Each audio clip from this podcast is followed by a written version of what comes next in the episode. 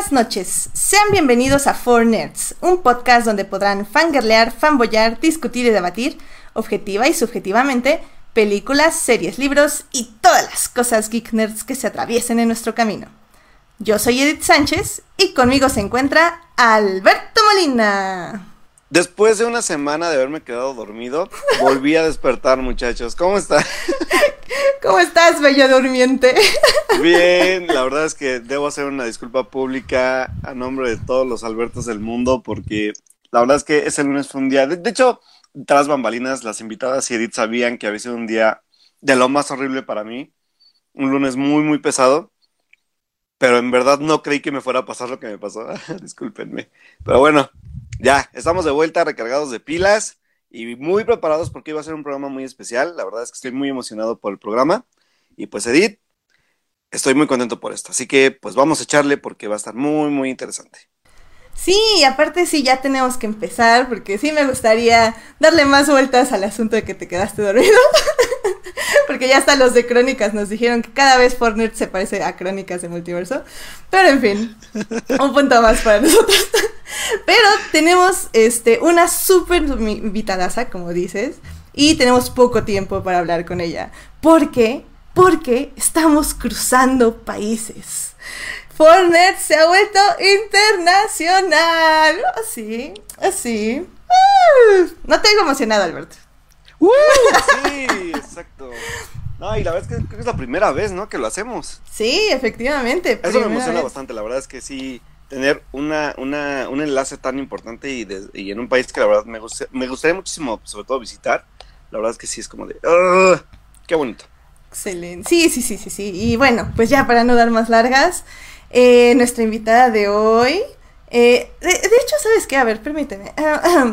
Eh, Pamela, este, es que tú, tú has a langue préférée o you speak English o prefieres español, Pamela?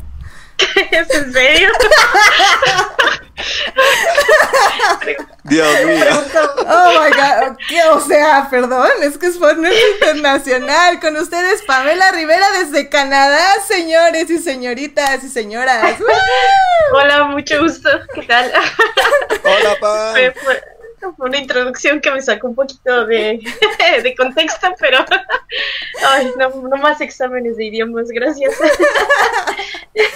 Oye, pues es que Fortnite tiene que atravesar los, las lenguas y los países y las fronteras, porque las pues, fronteras no existen. Me parece correcto eso. Muy bien, muy bien. Pues mira, eh, ya para no alargar más el asunto, eh, voy a poner nuestra cortinilla de cine porque efectivamente vamos a hablar de cine porque necesitamos que nos cuentes lo que haces tú allá por las frías Canadas. Así que vámonos a cine. Películas. Cine. Cartelera comercial en Fortnite. Muy bien, pues Pam, mira, la razón eh, por la que te invitamos a este podcast y, y te agradecemos muchísimo por la eh, por haber venido y por tener este, este cambio de horario repentino en tu vida. Digo, no es una hora, pero no importa. No, solo es una hora, sí, no, está mal. Excelente.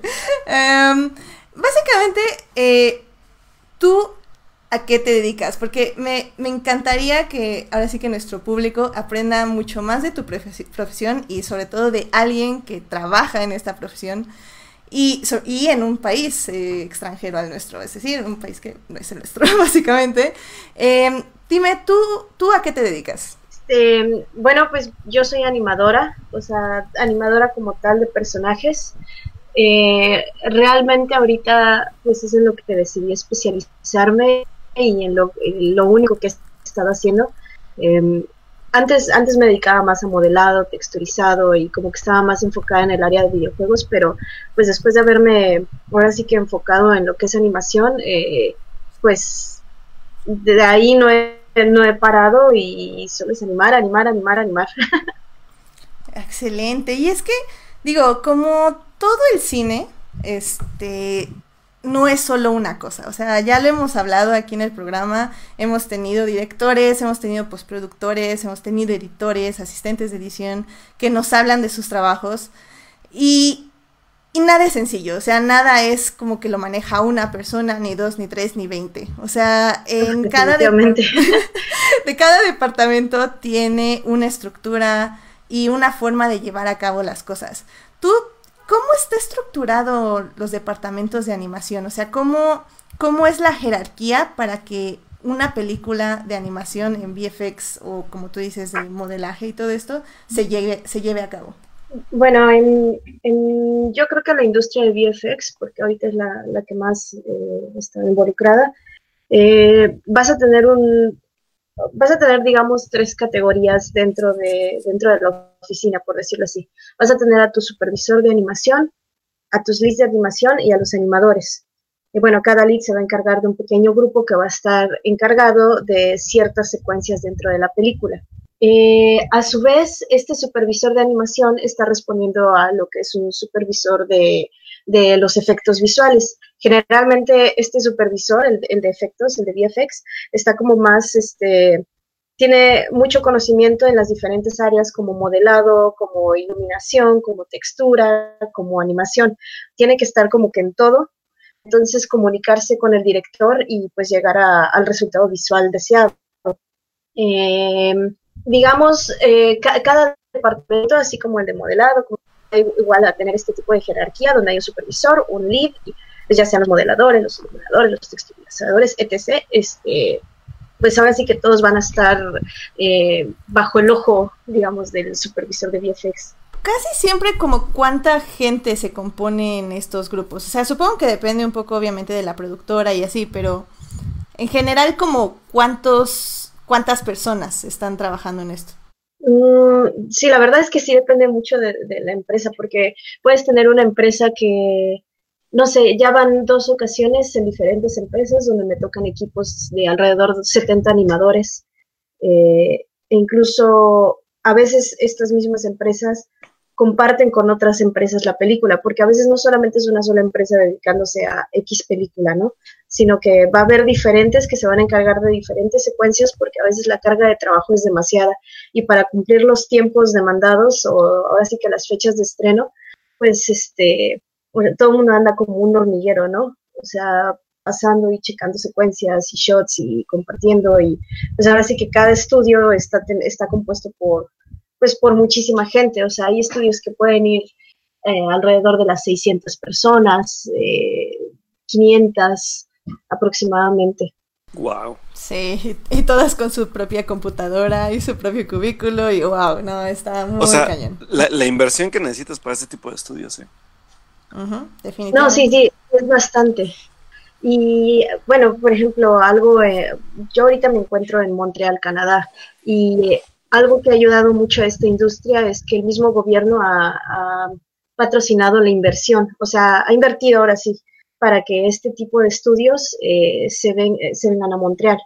Está jalando lo más que se puede e incluso el mismo gobierno está poniendo una parte de los salarios de las personas. Claro, esto después se regresa de impuestos porque aquí los impuestos son muy caros, pero pues es una forma de hacer crecer esta industria.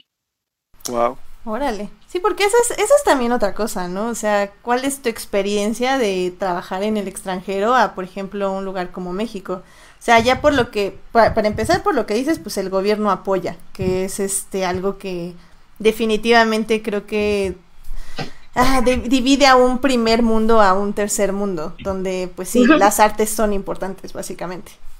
Sí. Eh, ¿Cuál otro tipo de diferencias tú has notado?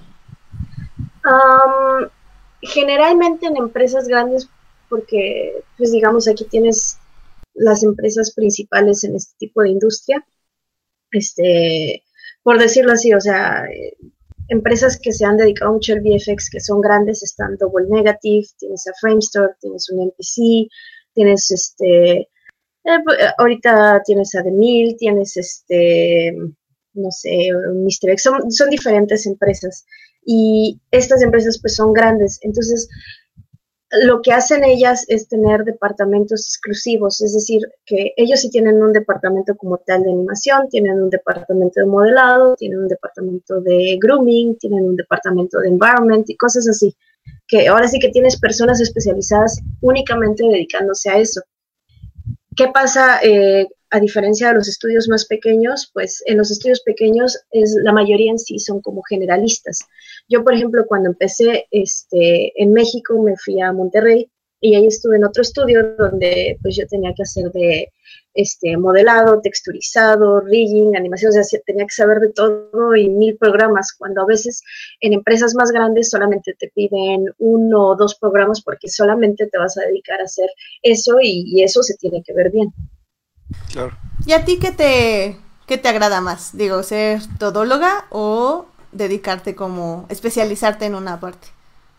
yo especializarme, por eso decidí este, irme por, al 100% con animación. Sí, a veces me llama la atención otra vez este, pues modelar o, ver un poquito más de texturas, pero, pero la verdad es que con animación ahorita tengo porque dentro de ella el campo de estudio es bastante grande y nunca acabas, todo el tiempo estás como observando y todo el tiempo estás analizando movimientos, o sea, ya sea de animales, de personas, de, cómo deben de reaccionar las cosas. Entonces, la verdad es que con eso tengo y me basta. no, pues sí. No, y, acabo. y es una chambota, claro. Por ejemplo, eh, en, tu equipo de trabajo, todos dedicados a esta parte de animación, ¿Hay algún tipo como de, de división de, o sea, digo, porque sé que lo hay, pero ¿qué, qué, qué tan, qué tan estructurado es este plan de trabajo, sobre todo en tu pipeline de, trabajo, tal cual? O sea, cada quien se distribuye en tiempos, o cada uno se encarga de un cierto tipo de aspecto. ¿Cómo es este proceso? Sí, sí los hay. Por ejemplo, o sea, las categorías en las que generalmente se divide la gente en esta industria son senior, mid y junior. Y dependiendo ahora sí que de tus habilidades, este, algunas personas, por ejemplo, los, los senior van a tener los shots que son así como más pesados. O sea, pensemos en un Avengers y pues así las escenas donde ves al Iron Man, Iron Man peleando, este, eh, pues ahora sí que toda la animación que implica el traje y eso, se lo van a dejar a un senior porque lo tienes en un primer plano y se tiene que ver bien. A un mid le vas a dejar eh, shots que son un poco más tranquilos, este, pero que igual son importantes. Y a un junior generalmente le vas a dejar más como, eh, ¿cómo se llama? Crowd, como, pues ahora sí que todos los personajes. La multitudes, las multitudes. La multitud. sí. sí. Mm, muy bien. Este, así lo estructura. Y digo, nosotros hace como dos programas, tres, Hablamos de una película que a mi parecer es como muy revolucionaria en este momento de lo que es la animación. Y hablo obviamente del Rey León, que pues, ya rompió mil récords eh, de Disney y, y etc, etc, etc, etc. Y digo, tuvimos una grave bueno, una gran polémica aquí en el podcast, ya que a algunos nos gustó y a otros no, pero bueno, no hablemos de eso, hablemos de los aspectos técnicos. ok. No, que ojo, que ojo, porque vamos a entrar exactamente al tema en el que yo totalmente valoré la película, que es la parte técnica, ¿eh? Sí, sí, Ok, está bien, está bien.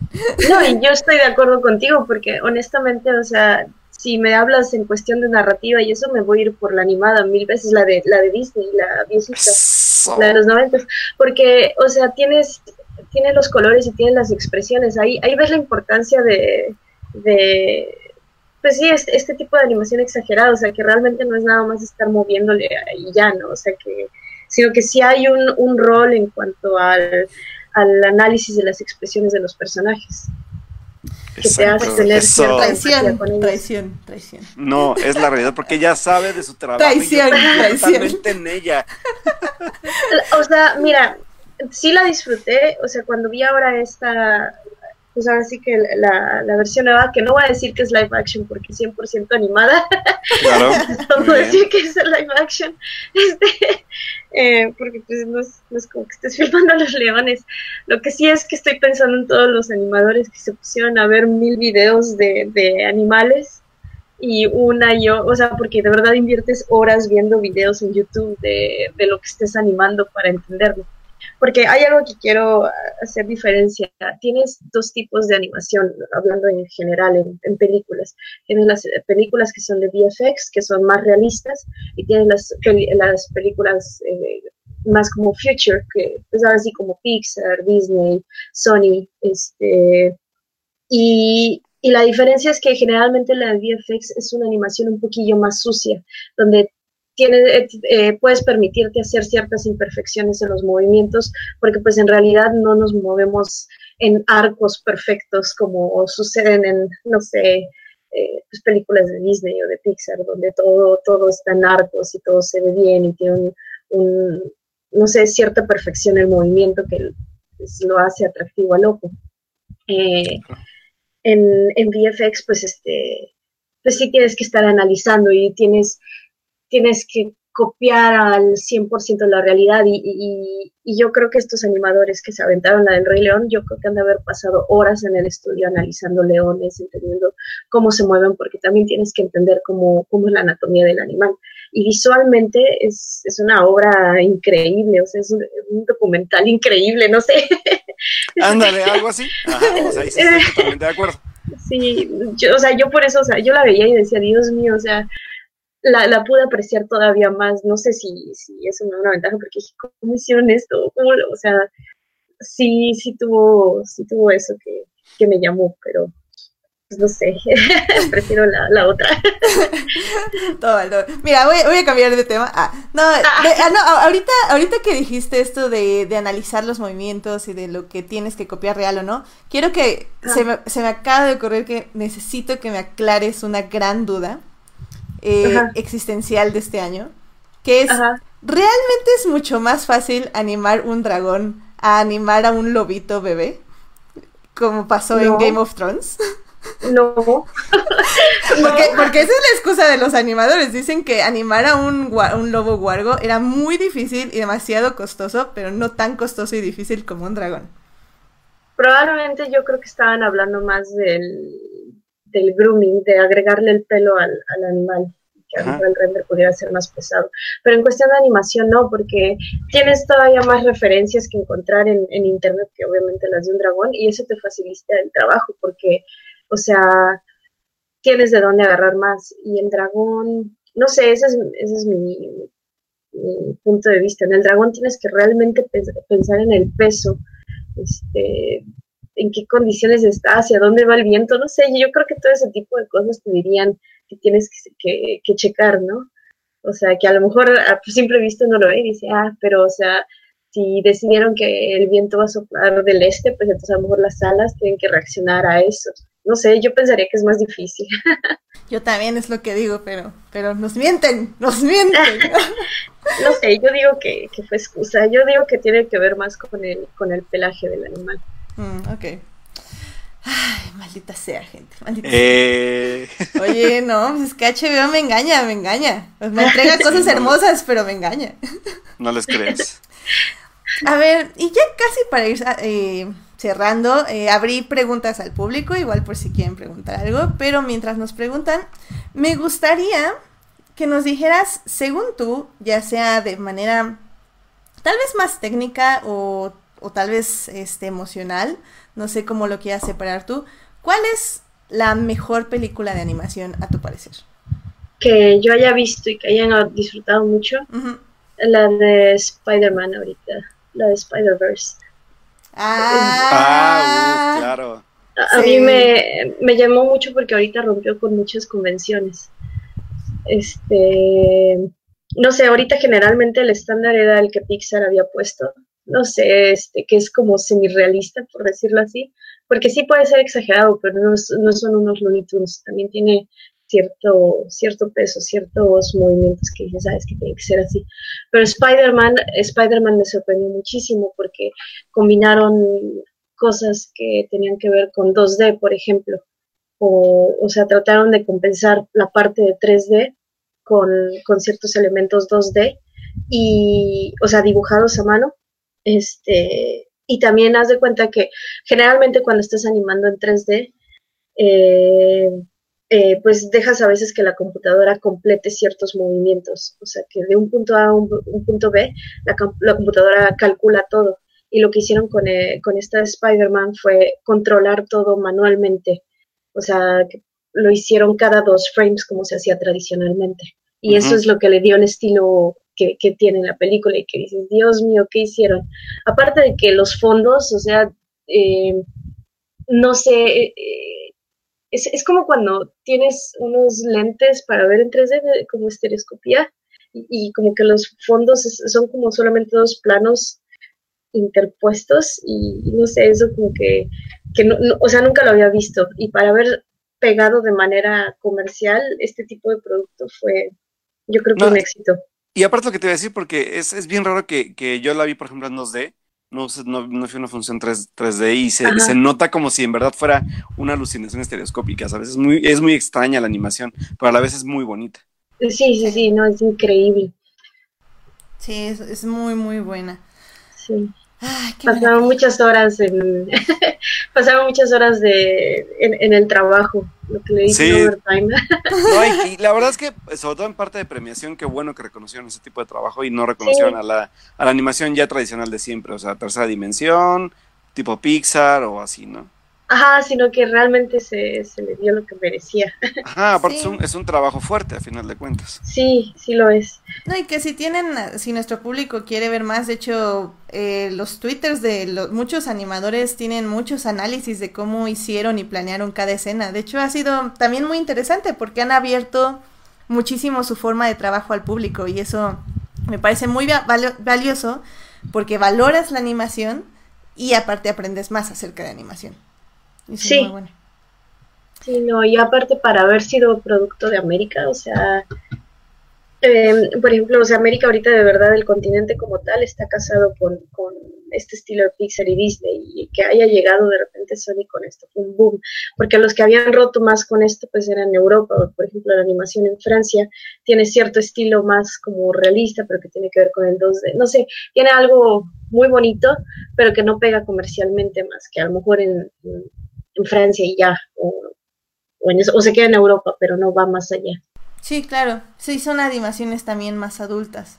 Y muy, muy bonitas, sí, sí es cierto. Y son historias fuertes. Creo que, creo para mí Europa lo que más tiene son guiones.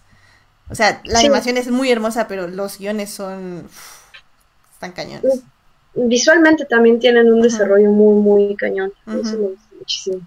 Em, pues ya nada más casi para cerrar, eh, nuestro público, a ver, Dana, Arellanos nos dice que, bueno, dice, tienen que ver Final Fantasy VII Advent Children. ¿Tú la has visto? No, creo que no la vi. no, no me acuerdo. ok, no, dice que la animación digital es fenomenal, o sea, fue como un comentario.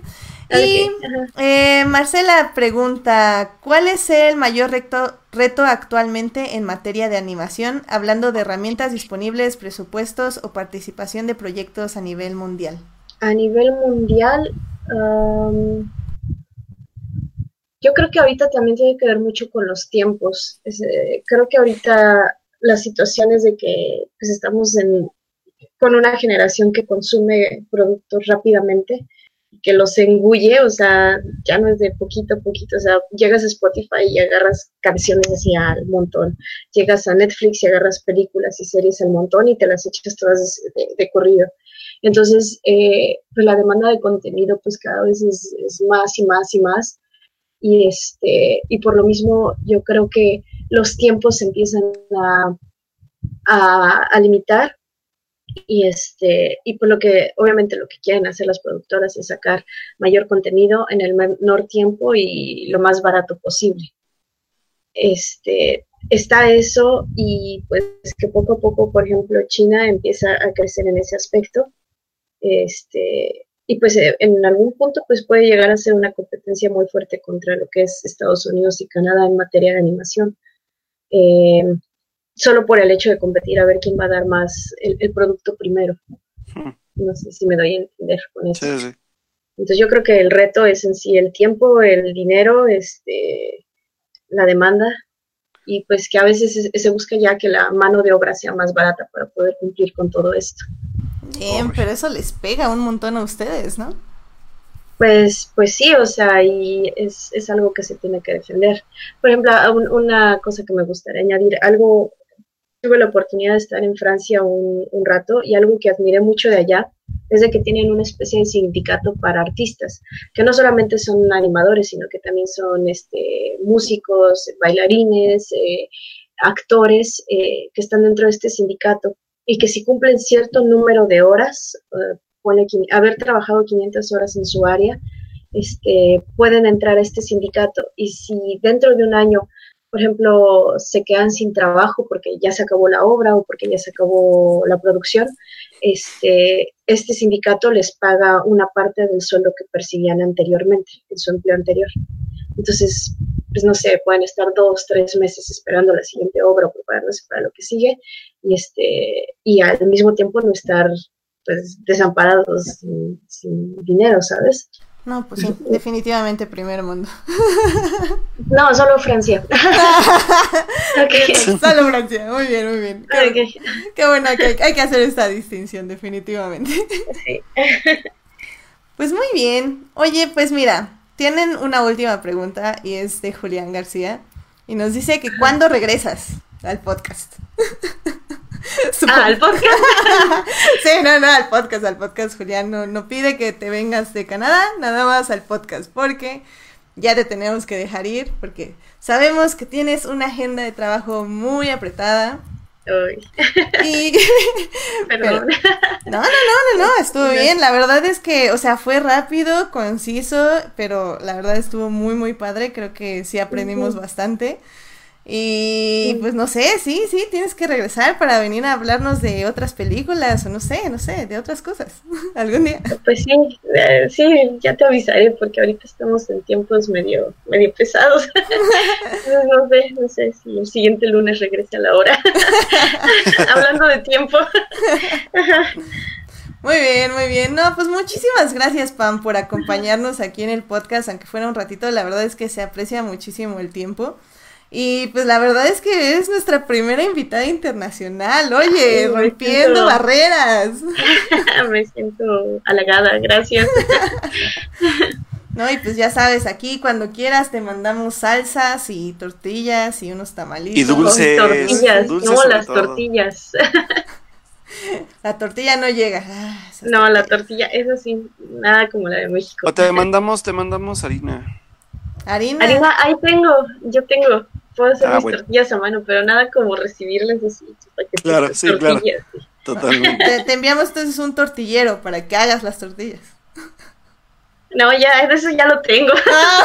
las tortillas. No, ya quiere tortillas, muy bien. Pues ya, Alberto, este, tenemos que llevarle tortillas a Pamela a Canadá. ¿Cómo le vamos sí, a hacer? vamos, vámonos a Canadá, vamos a hacer un especial en Canadá ahora. Sí, cuando gusten. Vamos al Festival de Cine de Toronto. Uy, ah, sí. Está muy bien. Si quiero, vamos a acreditar. Me queda aquí al ladito, sí. Eso, Chihuahua. Muy bien. y le llevamos tortillas a Pamela. Excelente. Sí, por favor. muy bien, muy bien. Pues bueno, pues muchísimas gracias por acompañarnos, Pam. Ya te dejamos ir. Te manda muchos saludos Marcela y Julián, que ya es tu fan. Entonces ya tienes fans también aquí en el podcast. no, soy muy bebé todavía, para fans. ah, no, no, aquí, aquí todos nuestros invitados tienen fans, así que ya tienes ah, fans. No te preocupes. Ah, ok, perfecto. muchas gracias. Cuídate, Pam, muchas gracias. Órale, muchas gracias por invitarme y pues aquí los ando escuchando. ¿vale? Y ya sabes que este es tu espacio. Siempre que ah, quieras volver y platicar de algo, acá andamos. Muchas gracias. Bueno, perfecto. Gracias, Pam. Cuídate. Igual, adiós. Bye. Wow, pues muy bien, Alberto, nuestra primera invitada internacional. No, y la verdad sobre todo que es esta parte como, como siempre acercarnos a la gente que está detrás de lo que platicamos siempre es bien importante, ¿sabes? Porque también los que nos llegan a escuchar pueden tener un poco como de un background más allá de, de a veces ser un poco superficiales en el aspecto de, no, pues la noticia de tal o pasó aquello, vimos esto, ¿no? Creo que también oírlo de la voz de quienes participan dentro de la industria es muy importante y, y más sobre todo a mí que me encanta la parte de la industria de la animación, que es todo un mundo y por eso también le pregunté hace rato, ¿no? O sea, como de cuánta gente se involucra solamente en tu departamento, ¿no? O sea, bueno, pues hay juniors, hay seniors y demás, ¿no? Entonces como de, o sea, ¿qué tanta gente y qué tanto tiempo les lleva hacer una película animada, ¿no? Por ejemplo, entonces creo que siempre es interesante saberlo y sobre todo valorar el trabajo de, de quienes están involucrados en ello. Sí, sí, sí, ufa. Y digo, sí, obviamente nos faltó tiempo, se me pasó rapidísimo la media hora, la verdad.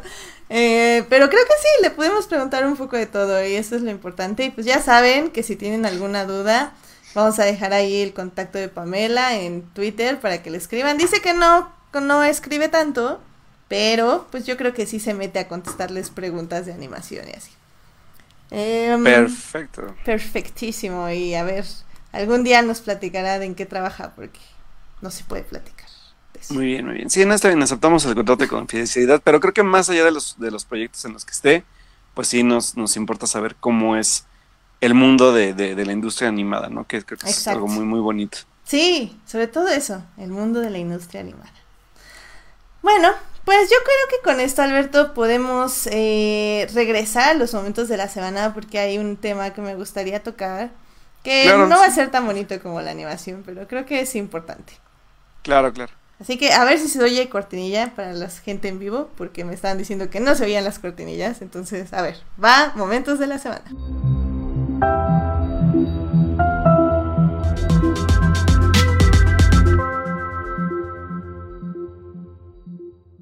Eh, Alberto, pues, ¿cuál fue tu momento de la semana? Híjole, muchachos, pues tuve un momento de la semana muy bonito esta semana, tal cual, porque este, este año he tratado como de salir lo más que puedo, viajar a, lugares que no conozco de- del país, sobre todo. Y la verdad es que este, bueno, igual fue uno de los viajes más padres que he tenido porque por primera vez conocí un estado que, al cual no había pisado nunca en mi vida. Y pues me fui al estado de Oaxaca de visita. Hay una amiga, una de mis mejores amigas de acá de Puebla, que pues es de allá y ya se regresó a ir para allá, pues nos fuimos a visitarla. Así que pues la verdad es que fue un viaje muy bonito, muy rápido, pero que pudimos conocer pues la mayor parte como turística de, de- la capital de Oaxaca y igual un, este, un, un poblado donde está la escuela de, de este gran representante de la cultura que es este señor Toledo allá en, en, en Oaxaca. Y pues la verdad es que, digo, si no han ido, la verdad es que yo por lo menos sí lo disfruté muchísimo. Es un lugar lleno de mucho color. Es, un, es de los lugares creo que más, más coloridos que he visto del país hasta ahora. O sea, en todos, en sus calles, en, en la gente, en, en, en, en, en comida, muchas cosas que creo que para mí, para mí, para por lo menos para el ojo humano y también para esta parte del, del, de todo la, la, el ambiente que te rodea, es algo muy disfrutable. La verdad es que creo que Oaxaca se ha convertido como de mis destinos que no conocía y ahora amo. Y ya entrando un poco más en, más allá del viaje en el momento de la semana, la verdad es que no hemos hablado de hecho de, de, la serie de Netflix, que es esta serie que se hizo sobre las crónicas del taco, que es una serie que no es, digo, la verdad no se me hizo gran cosa, pero es una serie chusca, una, una serie documental bastante como amigable y sobre todo como que nada más re- resalta un poco esta parte de, de la tradición taquera dentro de México. Y hablando de eso, eh, tuve una de mis experiencias más bonitas de este año en aspectos gastronómicos, que es exactamente en un mercado llamado 20 de noviembre, ubicado en el centro histórico de la capital de Oaxaca, y que es mejor conocido como el pasillo de los tasajos. Obviamente sabemos que el tasajo es un, es un corte de carne muy, muy tradicional dentro, bueno, en, en- en- lo que es Oaxaca, y la verdad es que esto es una experiencia literalmente religiosa. Es un pasillo enorme donde a los costados de este pasillo del mercado hay gente vendiendo carne y ellos mismos te la asan en ese momento. Pero no es un negocio, no son dos negocios, son como 15, 20 negocios en todo un pasillo. Entonces, al momento que tú entras, lo único que ves ahí es la humareda de, la carne asada. Y por eso se le llama pues el pasillo de los tasajos o la humadera, como le dicen los, los habitantes de Oaxaca. Entonces, como de, pues, de hecho, mi amiga es como de, los voy a llevar a la humareda a comer. Y así de, ¿qué es eso? Y pues ya, cuando llegas comprendes el por qué es tan, tan relevante, ¿no? Y la verdad es que fue una experiencia muy bonita porque a ti solo van, te dejan tu carne y tú compras tus suplementos y tu bebida y tú solo te preparas tu carne como tú quieras, con las salsas, con ya sea cebollas, este, hay un, un chile, no me recuerdo el nombre, pero es como tradicional de allá, que son como en tiritas. O sea, la verdad es que fue una experiencia gastronómica muy buena. O sea, la carne muy bien, muy bien asada, todo, todo, todos tus, elementos para, para comer ahí y una tortilla tamaño platíbulo para hacerte tacos deliciosa. Así que creo que si hay un momento de mi mes, yo creo, y de mi semana, creo que va a ser la visita al, al, al, pasillo de los tasajos de Oaxaca. Ah, eso. Oye, no, pues la verdad sí, ¿eh? O sea, creo que ah, tenemos un país, este, demasiado diverso e increíble y creo que no lo aprovechamos lo suficiente. O sea, la otra vez estaba viendo a unas chicas que sigo de viajes de Perú y estaban viendo así como desierto y etc. Y luego igual se iban a la sabana y luego a la selva y todo. Y yo era así como, bueno, pues aquí también en México, o sea, no tengo que ir a Perú para ver eso, o sea, aquí en México Claro. nada más me tengo que ir al norte, luego me tengo que ir al sur, luego me tengo que ir al este, y también encuentro absolutamente todo eso. Y pues qué padre que lo estás explorando, aunque sea rápido, digo, creo que, creo que es un poco como las cosas, de que si decimos, ah, no, lo voy a hacer cuando tenga tiempo, nunca lo vamos a hacer. Nunca lo vas a hacer exactamente, Ajá, ¿sabes? Así Sí. que mejor, aunque sea rápido, pero hacerlo. Sí, no, totalmente, o sea, digo, por ejemplo acá, creo que Oaxaca no me queda tan lejos porque son cuatro horas, sé que hay gente a la que le va a quedar más lejos, obviamente, pero pues, por lo menos a mí también me, sirvió el tiempo de, viaje, ¿no? Que no fue tan largo, pero sí, la verdad, vale totalmente la pena, vayan, conozcan, llénense de Oaxaca cuando vayan, las tradiciones, o sea, la- yo, yo tuve la suerte de encontrarme a, a un grupo de mujeres vestidas con trajes tradicionales de allá, que de hecho por ahí subí mi foto en Instagram, y este, y es bien bonito. La verdad es que sobre todo me encontré con gente muy cálida y muy atenta. O sea, tú preguntas dónde está tal cosa o dónde puedes conseguir tal cosa de comida o qué cosa tomar para llegar a tal lado y ellos te, te responden súper amables. O sea, ninguno de ellos me dijo un no o, o un luego o nada, ¿no? O sea, todos me respondieron bien y son muy, muy, muy cálidos sobre todo. O sea, el, el oaxaqueño es muy cálido. Ah, qué chido. Sí, la neta, sí. Lo disfruté muchísimo. Y pues sí, y bueno, pues mi momento de la semana, hablando de gente cálida y alegre, fue que este, pues estaba muy cerca de lo que iba a ser la marcha eh, de la diamantina. eh, y pues decidí ir con mi roomie. Ya llegué un poco tarde, sinceramente, creo que me perdí básicamente de, pues todos los eventos de, de sororidad, de un poco de los discursos y todo lo que se dijo y llegué pues básicamente a lo divertido, ¿no? Que fue a la destrucción de las dos estaciones de Metrobús, que las vi así en primera fila y a todo color. A partir de ahí eh, creo que han surgido muchas polémicas. Todas incorrectas, porque si hablamos de polémicas, estamos mejor, creo yo, hablando de que eh, o sea, estamos siendo asesinadas y violadas por figuras de autoridad y por hombres que saben que se van a ir impunes ante todo lo que hacen. Eh, en un país de feminicidios y de donde tenemos más miedo de la policía que de tratar de defendernos, donde hay, o sea, que preferimos que nos maten a que nos desaparezcan. Eh, o sea, todo eso se fue porque em, algunas chicas decidieron, pues sí, destruir dos estaciones de Metrobús eh, y más tarde ir a pintar el ángel. Em, creo que es una polémica innecesaria, pero bueno, si quieren irse a la polémica, pues podemos, a ese tipo de polémicas podemos ir a esas polémicas. Este, pero Sí. no sé, o sea, al final del día creo que lo decía yo con mi roomie. Eh, en, en- el momento que estábamos viendo eso era como apoyamos esto y dijimos, ¿sabes qué? Sí. O sea, creo que el enojo y el miedo y pues sí, el, el dolor en cierta forma de no poder vivir una vida normal, este, pues sí, te enoja. Y, y si bien varias dicen que fueron grupos de choque y anarquistas las que estuvieron haciendo eso, la verdad es que sí, o sea, sí, sí, sí fui de las que dijeron, pues sí, destruyanlo todo. Y, y luego digo, ya luego nos pusimos filosóficos y etc. y filosóficas. y, y sí, me gustó muchísimo cómo ciertas personas agarraron como esta onda de, de hablar de la historia del arte, ¿no? Y cómo las protestas no son como usted, o sea, como las quiere el sistema. O sea, una protesta del sistema sería este, todas calladitas y caminando juntas y así. Que sí, hay protestas pacíficas, pero sinceramente este país ya no necesita protestas pacíficas, ya necesita un, un golpe en la cara para despertar. Y, y es esto. Y al final del día, eh, Y, eh, y voy, a habían- apun- sí, voy a apuntar algo ahí sobre, sobre todo rapidísimo, ¿no? Que, que como un golpe en la cara con algo tan trivial como un puño de diamantina en la cara de un representante del gobierno, les arde más que todo lo que está pasando en un país. Lo siento, pero lo tengo que decir.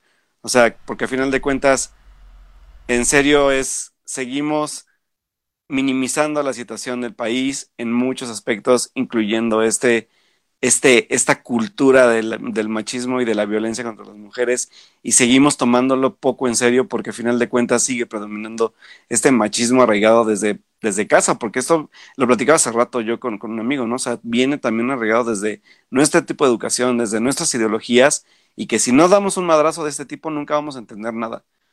O sea, no entendemos ni un carajo a la fecha de todo lo que ha pasado, de todo el, número de muertos que ha habido, del mundo, del número de, de, de, números que, que, ha subido en, todo, en muchos aspectos. Y digo, y ahorita en, en, el nuevo, en, el nuevo, trabajo que estoy yo ahorita realizando, que estamos dentro de, un, de un marco de un programa sobre, sobre la, la, vigilancia de cómo tratan los medios de comunicación los temas de, de violencia de género y de equidad de género.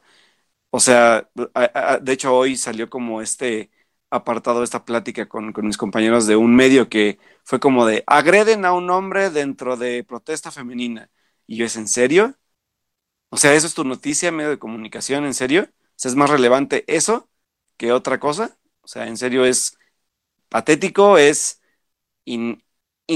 inimaginable que podamos seguir dando por, por, por, por mínimo un esfuerzo de este tipo? Porque al final de cuentas, sí, yo también voy totalmente de acuerdo en que una revolución no se hace callado y caminando en paz, porque al final de cuentas sí se queda en eso. Se queda en una falta de acción, se queda en una falta de, de, tomar en serio lo que está pasando y seguimos como siempre. O sea, creo que entonces tenemos que ser revolucionarios en ese aspecto, generar pues cosas de choque en, en, ciertos aspectos para, para que la gente entienda, ¿no? O sea, creo que, digo, a final de cuentas, y como dices, hay, hay, hay movimientos que lo que no me gusta tal vez de eso es que haya gente que, sí hay gente que aprovecha ese tipo de movimientos para llegar y en serio hacer desmanes que no debería estar haciendo. Pero a final de cuentas, pues bueno, es como, como dicen por ahí, es gajes del oficio y pues también los movimientos de feministas no pueden estar también vigilando quién entre quién o no. O sea, nada más confiar en que la gente que va va a apoyarlas. Y pues digo, final de cuentas, a mí de hecho sí me tocó, ahí en Oaxaca me tocó ver paredes pintadas y todo, y la verdad es que sí da tristeza ver la cantidad de, de, de sobre todo de de mensajes tan dolorosos de, de, parte de las mujeres, ¿no? Y, y sobre todo es, es, doloroso, por ejemplo, para mí, o sea, por, porque ver, yo que soy de género masculino, ver, pues sí, porque ver mensajes de tanto coraje y de tanto odio hacia, hacia un género que las ha lastimado tanto, sí es como, pues fuerte, ¿no? Es como de, bueno, yo como, como hombre, ¿qué estoy haciendo para, para cambiar esa realidad? Y es lo que platicaba yo con, con, mis, con mis compañeros hace rato, ¿no? O sea, al final de cuentas, si no cambiamos ese círculo vicioso de, estar en una familia con ideologías machistas, con ideologías de respeto, con ideologías de equidad, sin importar qué, qué tipo de género sea el miembro de la familia, nunca vamos a cambiar nada. Y si esta es una forma de decirlo, pues señores, ahí está. Sí, digo, y, hablábamos, un, bueno, un poco también de, del ángel y que está rayado y la fregada y media.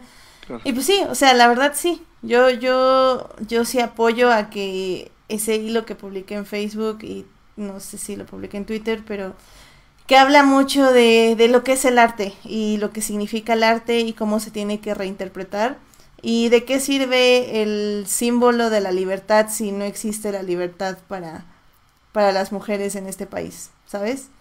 Y, y se los comentaba, o sea, a, mis papás el fin de semana y, y a ya hoy en el trabajo también estamos hablando de ellos. al final del día, ¿por qué tengo que estar diciendo a dónde voy, con quién voy, a qué hora salgo, a qué hora no salgo? o sea, es como, ¡ah! Sí, porque no hay libertad en este país. Y, y si el símbolo de la libertad tiene que ser manchado para que recordemos que no hay libertad, pues sí. O sea, lo siento mucho, pero sí. Yo quería mi selfie, muy mal que lo taparon, porque obviamente, ¿qué hace el gobierno? el gobierno que no quiere justo estas cosas incómodas es taparlo y literalmente acaban de tapar el ángel de la independencia para que no veas que hay feminicidios, lo cual lo hace aún más evidente.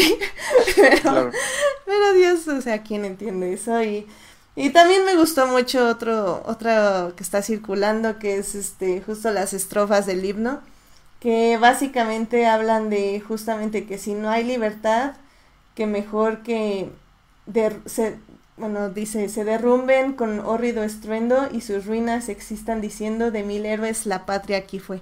Y pues sí, o sea, la verdad es que si nuestro himno nacional dice que prefiere ver el país en ruinas a verlo sin libertad, pues quién soy yo para contradecir el himno nacional, ¿no? Pues ¿Y sabes qué es lo más feo? Ajá. Qué triste que tengamos que llegar a ese punto y dejar de ser civilizados para entender que tenemos que cambiar las cosas. Sí.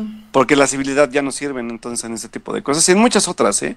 O sea, no solamente, o sea, digo, y esto es, esto es importante obviamente porque es, es, hablamos de derechos humanos y de equidad de género, pero en todos los ámbitos, entonces hay que literalmente ser radicales para que haya un despertar, porque digo, de nada nos sirve ser eh, protestantes de sillón en, un, en una red social, ¿no? O sea, creo que el, el, mundo, o, el, o no solamente el país, sino el mundo tiene que ver que algo está pasando en este país para que en serio se tome en cuenta que algo pasa. Eso es muy triste, la verdad. Sí, y al final del día, o sea, también creo que, o sea, como saben, yo aquí soy muy, muy fan de Star Wars, digo, por si no lo sabían, se los digo de una vez. eh, digo, no lo sabía, pero qué bueno que me lo dices. Sí, de, de nada, Alberto, de nada. Pero, eh, eh, y yo siempre lo he dicho, o sea, lo que dijo la gran rústico, este...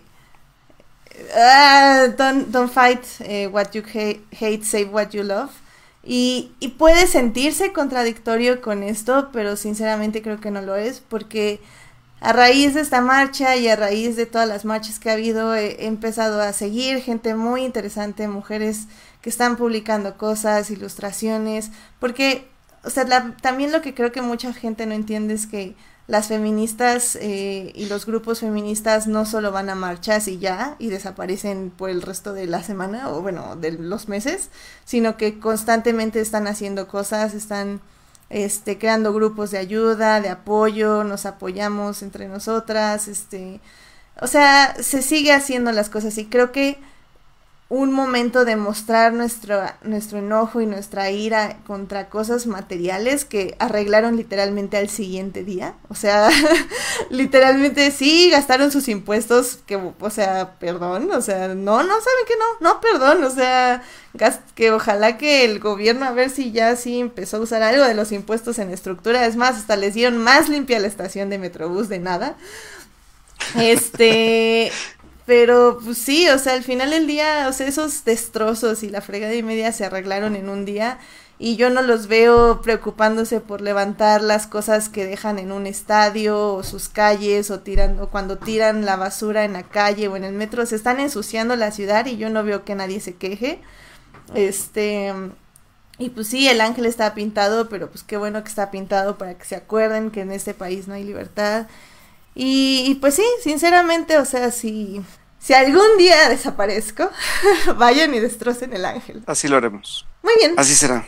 Muy bien. Pues, Alberto, ¿tienes noticias de la semana? Porque Tengo algunas noticias, sí, para, para, para ver qué, de, de, qué podemos decir, pero pues tienes que darme mi cortinilla, oye. Noticias de la semana. Eventos. Trailers. Hashtag no vean trailers. Chismes. En, en Nerds.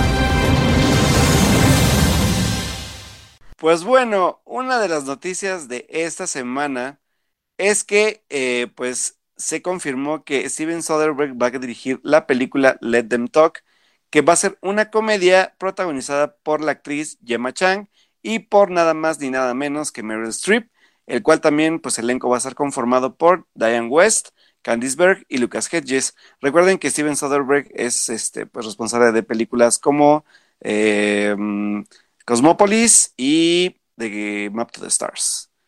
Así que, pues ahí va la primera noticia. Y la segunda noticia, señores, es que por fin tenemos el primer preview de lo que va a ser, pues, este remake en serie para Disney Plus, que será High School Musical, de Musical, qué raro. Pero bueno, pues, yo la verdad es que como fan de High School Musical, no espero nada de la serie. Pero ya hay imágenes, ya hay imágenes y pues vamos a ver qué tal, qué tal este le va a, esta nueva serie, obviamente, porque pues ya sabemos que es para nuevas generaciones, así que obviamente el mercado ya es totalmente diferente, pero veremos qué tal le va y de qué va a tratar sobre todo. Me, me da mera curiosidad como de qué va a ir la serie, ¿no? Pero bueno, vamos a ver qué tal. Y mientras, por otro lado, el día de hoy se reveló el primer avance de la nueva serie de Ryan Murphy, director de series, bueno, o sea, responsable de series o creador de series como Glee y como American Horror Story, y se llama The Politician y es, según yo, su segunda serie para la plataforma de Netflix. La serie va a estar protagonizada por Gwyneth Paltrow y por este vato que salía en Pitch Perfect, que se llama, ¿cómo te llamas? Muchacho, ya ven que soy malísimo con los No, nombres. me, no, me encanta Fortnite siempre, apunto con todos los Siempre, nombres. sí. No, y, y- y ¿sabes qué es lo peor? Que me, me- me sacó, de hecho, este año su, su primer disco como solista y Mm. tampoco me acuerdo de su nombre. Así es la vida, Alberto, así es la vida. Bueno, pero el mero. Ya, ya, ya, este, ahorita, se encuentra el nombre, les digo. Pero la verdad es que, debo decir algo, la verdad es que la serie se ve bastante buena, o sea, digo, espero no ser el efecto Ryan Murphy de siempre, de la primera temporada es buenísima y después la serie se cae a pedazos, pero... Que casi siempre espero- es en el final, ¿no? Cuando se caen las de Ajá, sí, casi siempre es como ya al final es como de le da hueva a Ryan Murphy a sus series y es como de bueno, ya, se acabó, bye. Entonces, pues vamos a ver qué tal. Es, la, serie es como muy este. Como esa película de Alexander Payne donde salía esta Reese Witherspoon. No me acuerdo cómo se llama, que sale Reese Witherspoon y este vato, el del. Ay, el del inspector Gadget, se me fue el nombre de, de este cuate, de este actor. Que es como este tipo de lecciones eh, dentro de una escuela y vienen todos estos dramas y, y dimes y diretes y chismes para que uno de ellos gane las elecciones de la presidencia de alumnos dentro de esta escuela, ¿no? Pero sobre todo porque Ryan Murphy ahora va a tocar temas obviamente un poco más actuales, obviamente pues aspectos de, de homosexualidad, de aspectos como también de ideologías pues racistas, o sea, cosas como, ya saben, muy actuales, ¿no? Así que pues todo como siempre al, al tono y al toque de, de Ryan Murphy, así que vamos a ver qué tal. La verdad es que a mí se me antoja sobre todo por el elenco, es un elenco muy amplio y muy rico sobre todo, así que vamos a ver qué tal le va a esta pues nueva serie dentro de Netflix, que ya obviamente sabemos que Netflix ya es la plataforma idónea para, para que empiecen a expandirse pues sus eh, contenidos. Y por otro lado, pues aunque, también... digo, nada más ahí rápido, no sé si expandir, yo lo diría más como experimentar. Pues sí, sí, la verdad es que también es un experimento. Digo, según yo ya habían hecho una película, digo, una serie antes de Ryan Murphy, no, no sé cuál era o no recuerdo, pero bueno, está también ya el precedente de que Ryan Murphy también le entró a este rollo de la plataforma, más allá de sus productos con Fox.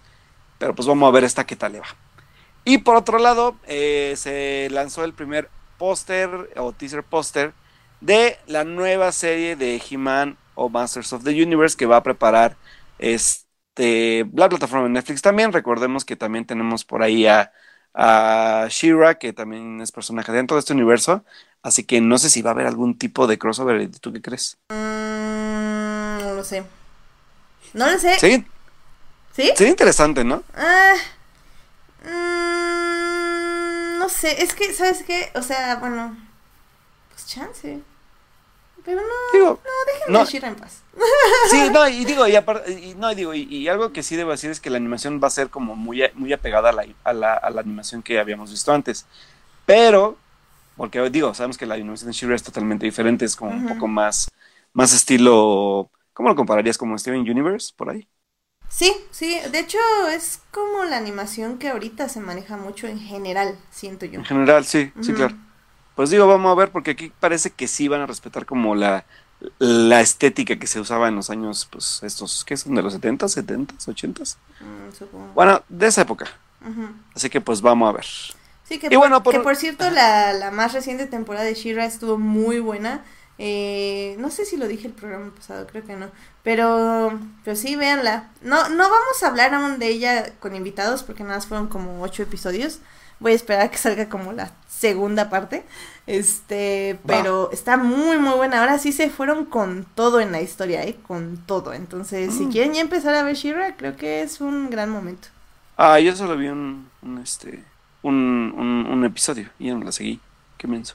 No, pues, Pero pues bueno, es la, voy a ver, sí. la voy a ver porque aparte ahorita ahora sí como sí le estoy metiendo a series, ya este, ya acabé a Gretsuko la primera, ya vi este, ya estoy acabando Euforia, ahora sí ya prometo que ya voy a acabar Chernobyl, por favor.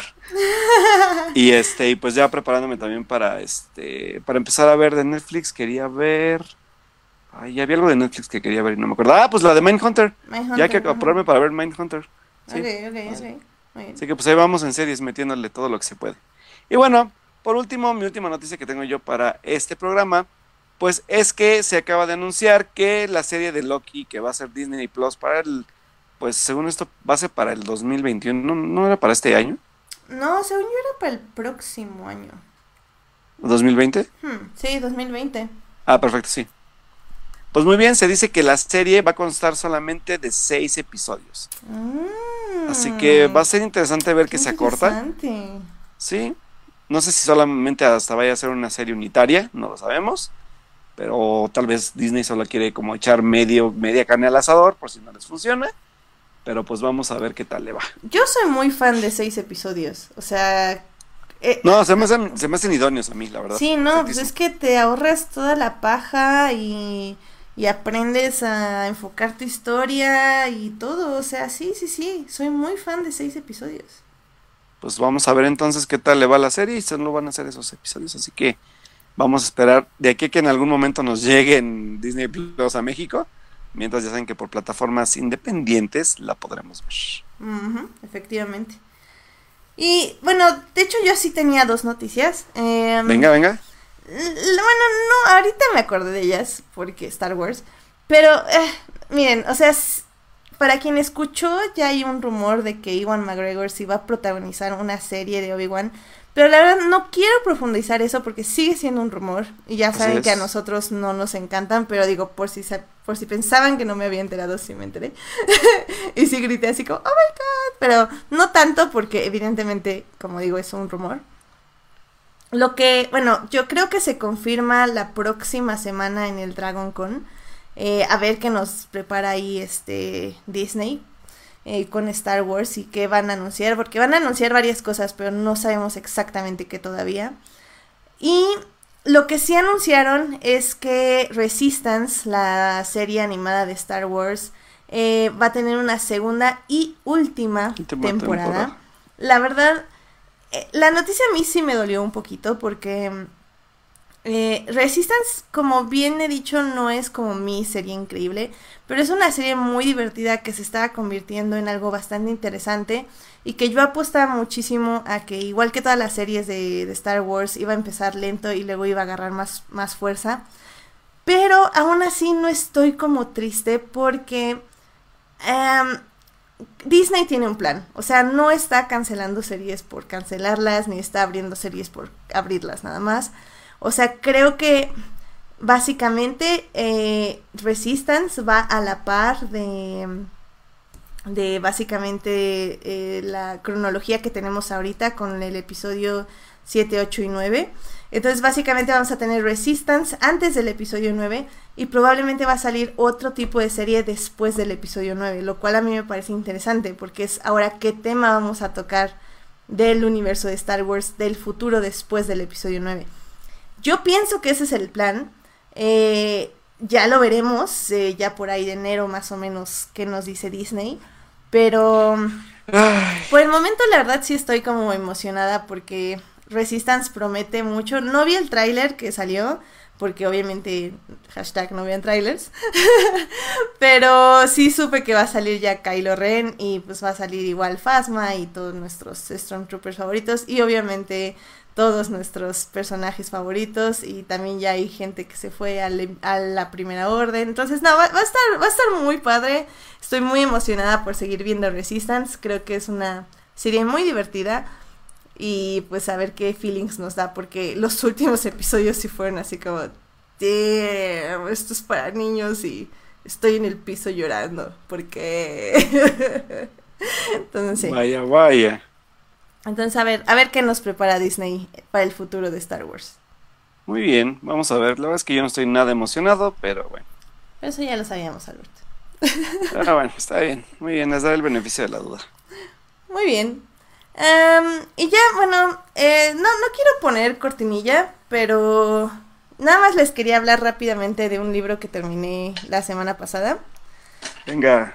Em, como ustedes saben, estoy leyendo los libros de Star Wars en orden cronológico y ya cada vez me faltan menos para acabar. Estoy súper sad. Porque sí, ya, ahora sí ya lo estoy viendo cerca y, sé que era mi meta, pero, pero no iba a ir, no, mi meta no era ir tan rápido. y ahora no sé qué voy a leer después. No, no, sí tengo muchas cosas que leer, así que no se preocupen. Pero bueno, em, terminé de leer Alphabet Squadron, que es una novela que salió de hecho hace un mes, si no mal recuerdo, sí, junio 11. Eh, es una novela escrita por Alexander, Fred. Em, básicamente es una novela que se sitúa en la caída del entre el episodio 6 sí en el, en el regreso del Jedi eh, y el episodio 7 se puede decir eh, más cerca del episodio 6 es básicamente cuando cae el imperio y eh, básicamente nos enfocamos en la historia de un personaje que se llama Jerica Quell ella era es una imperial era una piloto de los TIE Fighters que, ¿cómo se dice? Este, dejó el imperio. Mm, desertó. No, em, es desertó del imperio. Desertó del imperio pues. justamente cuando, pues cuando el imperio pierde, básicamente nos hablan mucho sobre... O sea, el libro nos habla mucho acerca de qué pasa con el imperio cuando matan al emperador, cuando destruyen la segunda estrella de la muerte. Eh, pues todos los este, imperiales empiezan a destruir mundos en lo que parece ser una misión llamada Cinder, eh, donde llega el emperador y les dice destruyan planetas así a lo idiota. Y pues básicamente ya se queda así como eso no está bien, porque antes lo hacíamos por una razón, pero ahora hacerlo por ninguna razón no me parece que está bien. Em, eh, deserta y en, en, un lugar como donde juntan a todos los imperiales que desertaron, o este, la, la reúnen o la... Ay, se me están yendo todas las palabras, es que como estoy como pensando en inglés, no sé por qué se me... bueno, la, reclutan para un escuadrón, eh, para cazar a un grupo de de TIEs, de, de, eh, el escuadrón 204 que están destruyendo este, básicamente bases rebeldes y mundos. Entonces ella, como fue parte de ese escuadrón, sabe cómo funcionan, entonces va a ayudar a los rebeldes a destruir ese a, su, a su antiguo escuadrón. es un libro muy, muy padre.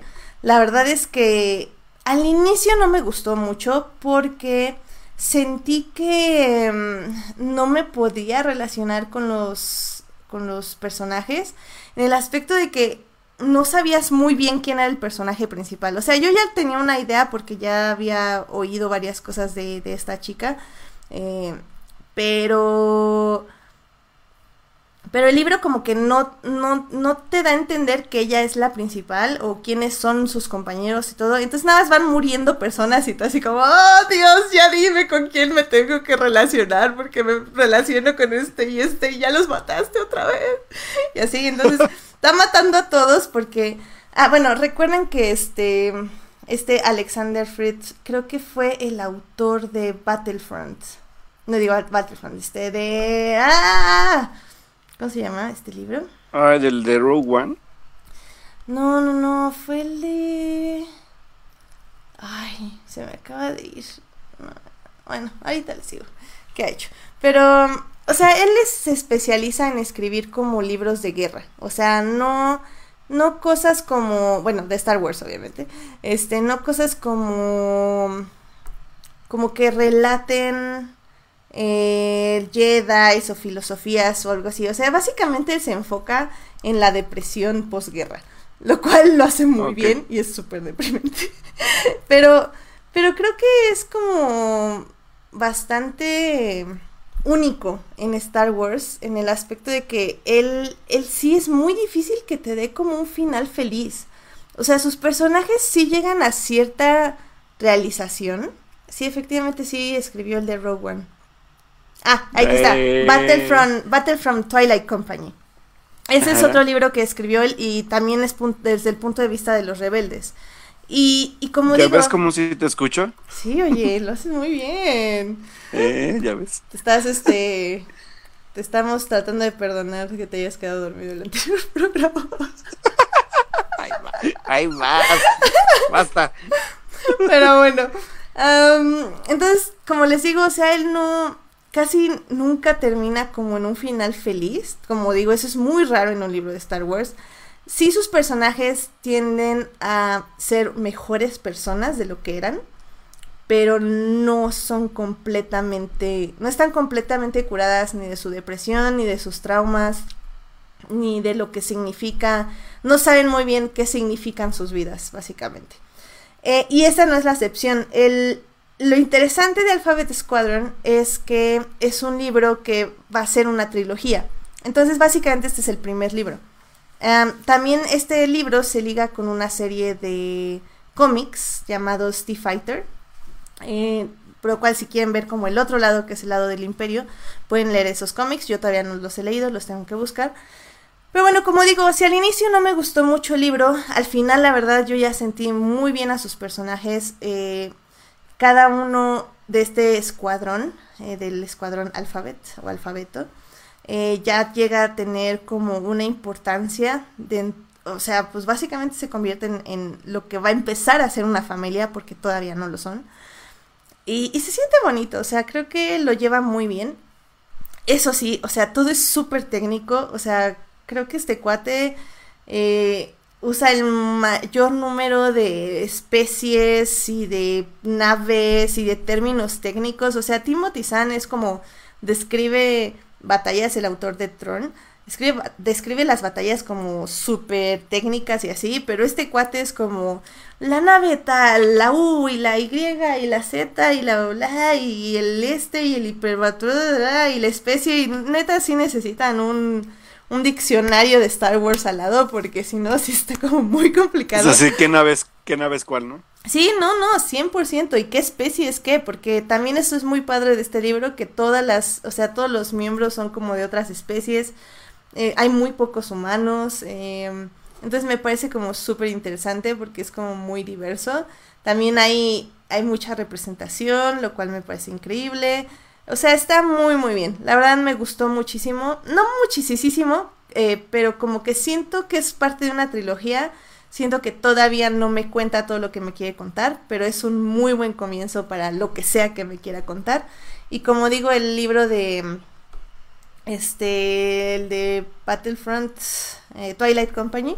Em, me gustó a mí muchísimo. Entonces. Eh, creo que estoy preparada para cuando ya lleguen los siguientes libros de Alphabet Squadron. Entonces, va a estar interesante. Muy bien. Muy bien. Pues, ¿te parece, Alberto, si nos vamos a series para que nos hables de una serie que no nos hablaste la semana pasada? Porque te quedaste dormido. Porque me quedé dormido. Va, venga, vamos a hablar. Vámonos. Vámonos. Series. Televisión. Streaming. En. For Nerds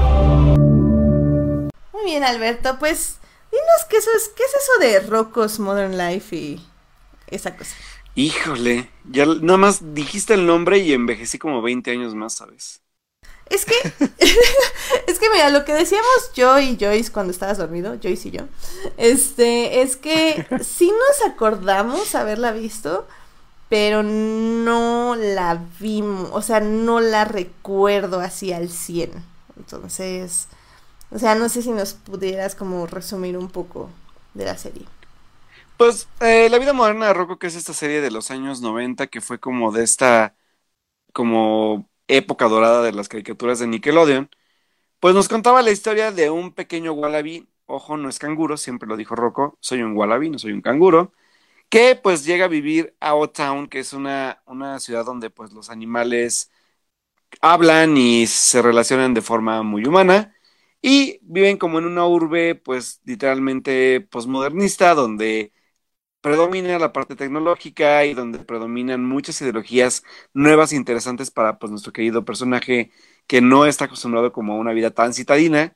Y pues habla de todas estas aventuras que tiene él con sus, con sus dos amigos, que es Philbert y Heffer, que son una tortuga y un buey, y que pues los tres viven diferentes tipos de aventuras en el aspecto de, de, aprender un poco de la sociedad, de la amistad y también de pues algunos aspectos sobre todo de histeria colectiva, porque hablaba mucho de eso la, la serie, o sea, de cómo, una, una, situación sin control se sale de control para todos, no solo para los personajes principales.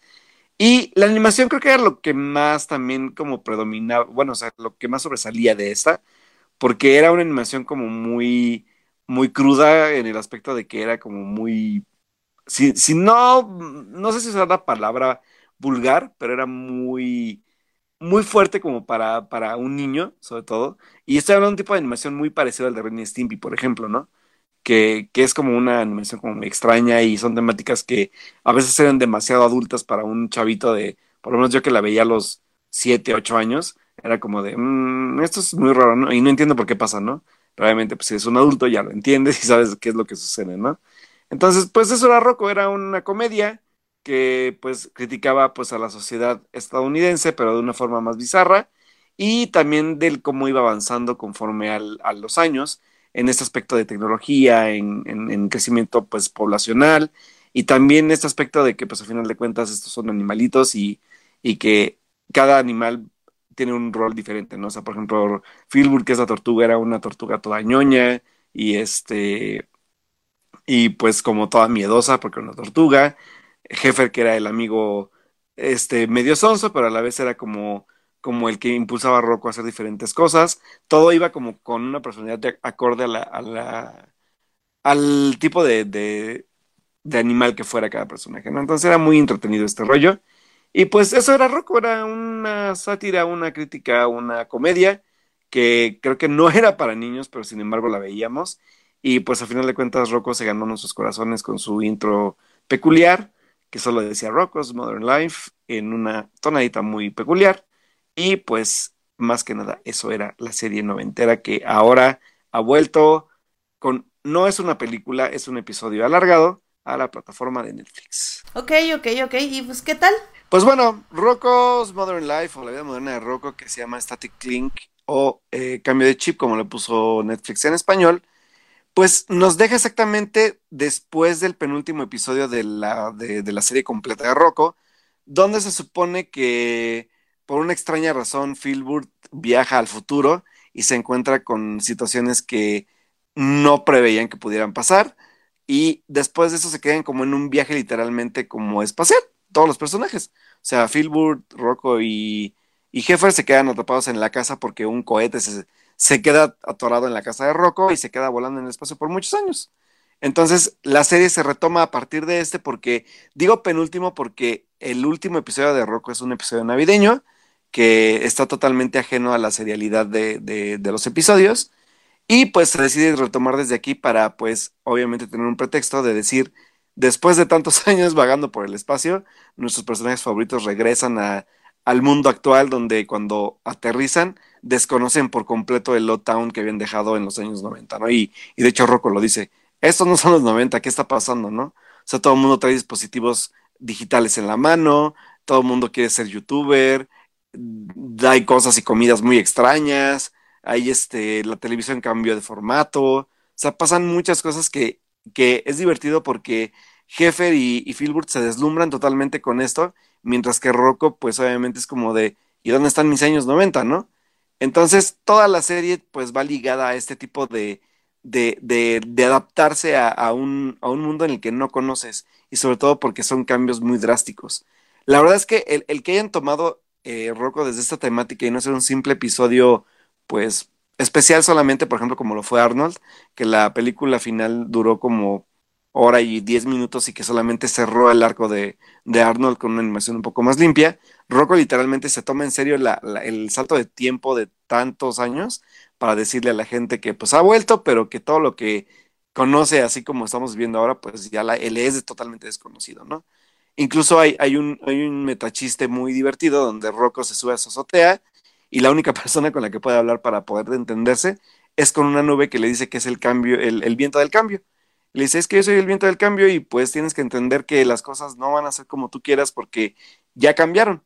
O sea, todo lo que conocías en los 90 ya no existe.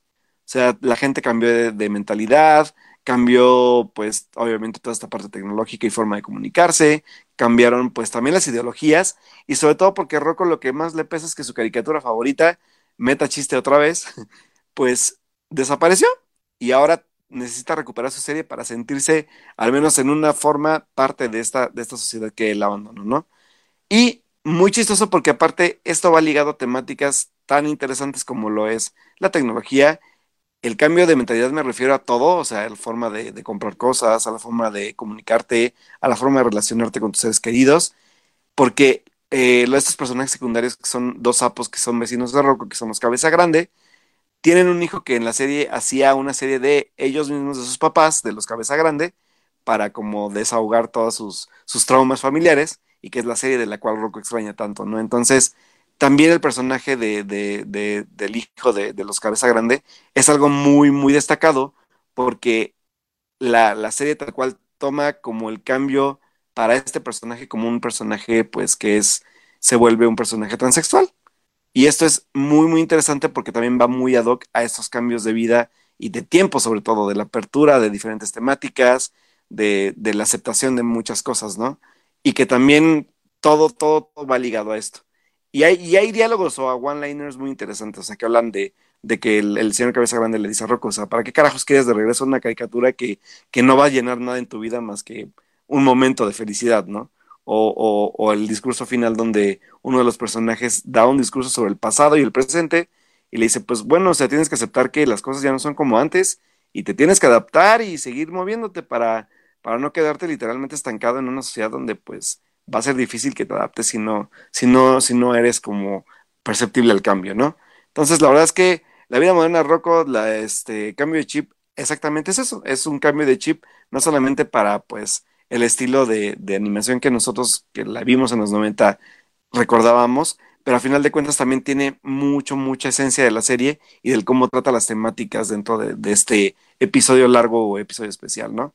La verdad es que la animación se mantuvo súper bien, de hecho, trataron de conservar lo más posible esta animación como media cruda, media, media des, deslavada, media descuidada, para que pues no se sintiera como el cambio tan pesado, ¿no? Y es interesante, sabemos de regreso todos los personajes que, que recordábamos, de hecho yo no me acordaba de dos que, que era como de, no, sabe, no me acordaba que existían, pero fue padre verlos, y sobre todo que pues es un golpe o una cachetada con guante blanco pues a nosotros los millennials, ¿no? Es como de, a ver, ahí está tu, tu comeback de tu serie favorita, pero ¿qué crees?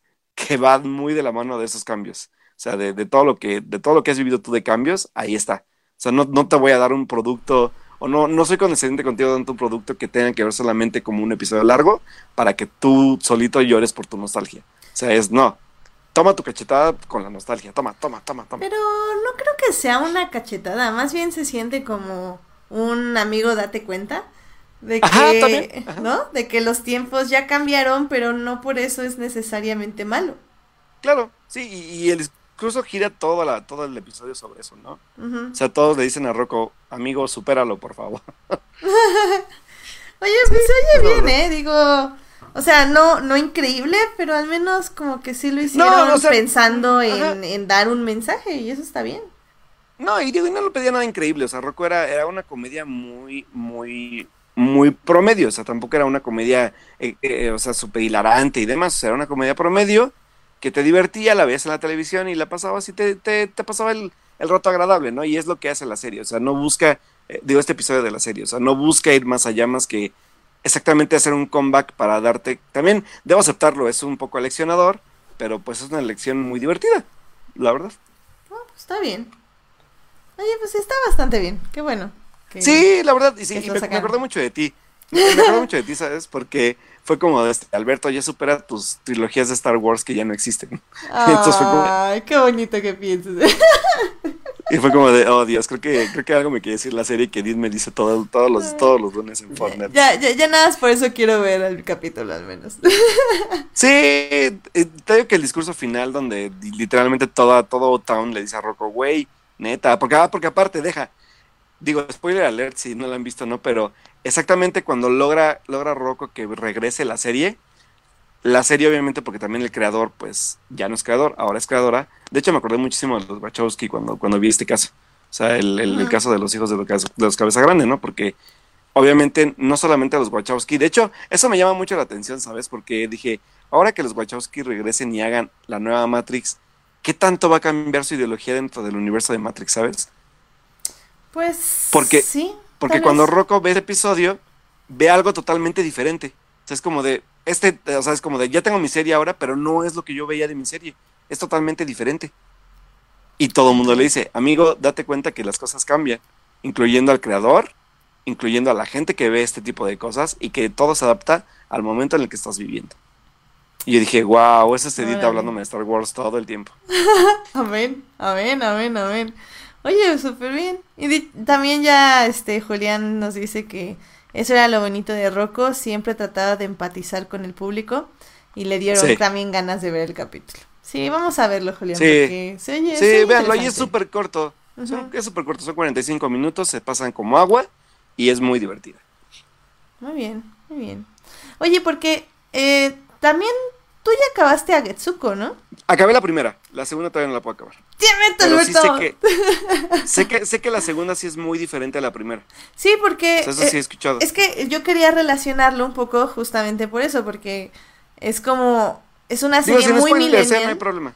Ajá. Sí, no, de- o sea, no, la verdad no, no quiero spoilerearla, no porque tenga algo spoilereable, sino porque pues realmente sí es una serie que creo que se disfruta viéndola, o sea, les puedo describir el capítulo, pero no les voy a dar la sensación que te da la serie, porque sí habla, o sea, sí también toca muchos temas de nosotros, millennials, este, este, eh, tal vez no con nuestra sociedad mexicana millennial, porque creo que sí es una cultura japonesa muy marcada, pero aún así creo que sí nos podemos identificar con muchos sentimientos.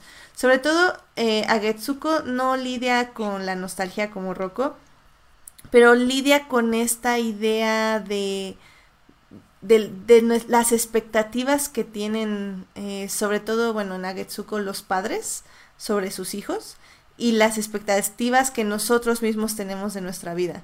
Y, y creo que se relaciona un poco con la nostalgia en el aspecto de que nosotros crecimos viendo ciertas cosas o viendo ciertas cosas y en el momento en que no las podemos como proyectar en nuestra vida o realizar en nuestra vida, tenemos como esta sensación de de no ¿cómo se dice? no no haber no haber hecho lo suficiente para que no vale. Es que no- ineficiencia. Es que, o sea, ah, no, no es ineficiencia, es como, como frustración. Ajá, o tal vez como- una frustración. Porque, porque Sí, o sea, nosotros, nosotros que, que trabajamos demasiado, pero no conseguimos ni un crédito hipotecario, ni conseguimos Ajá. un ascenso, o algo de ese tipo, ¿no? Sí, o, o no sé, digo, Algetsuko, por ejemplo, lo lidia mucho con el aspecto romántico, o sea, de, de que Ay, ella, ella ya tendría que estar casada, ya tendría que no estar Sí. trabajando, ya tendría que hablar, y es como, no, pero es que no estoy Ay. encontrando a la persona que me está, que me tiene que dar esto.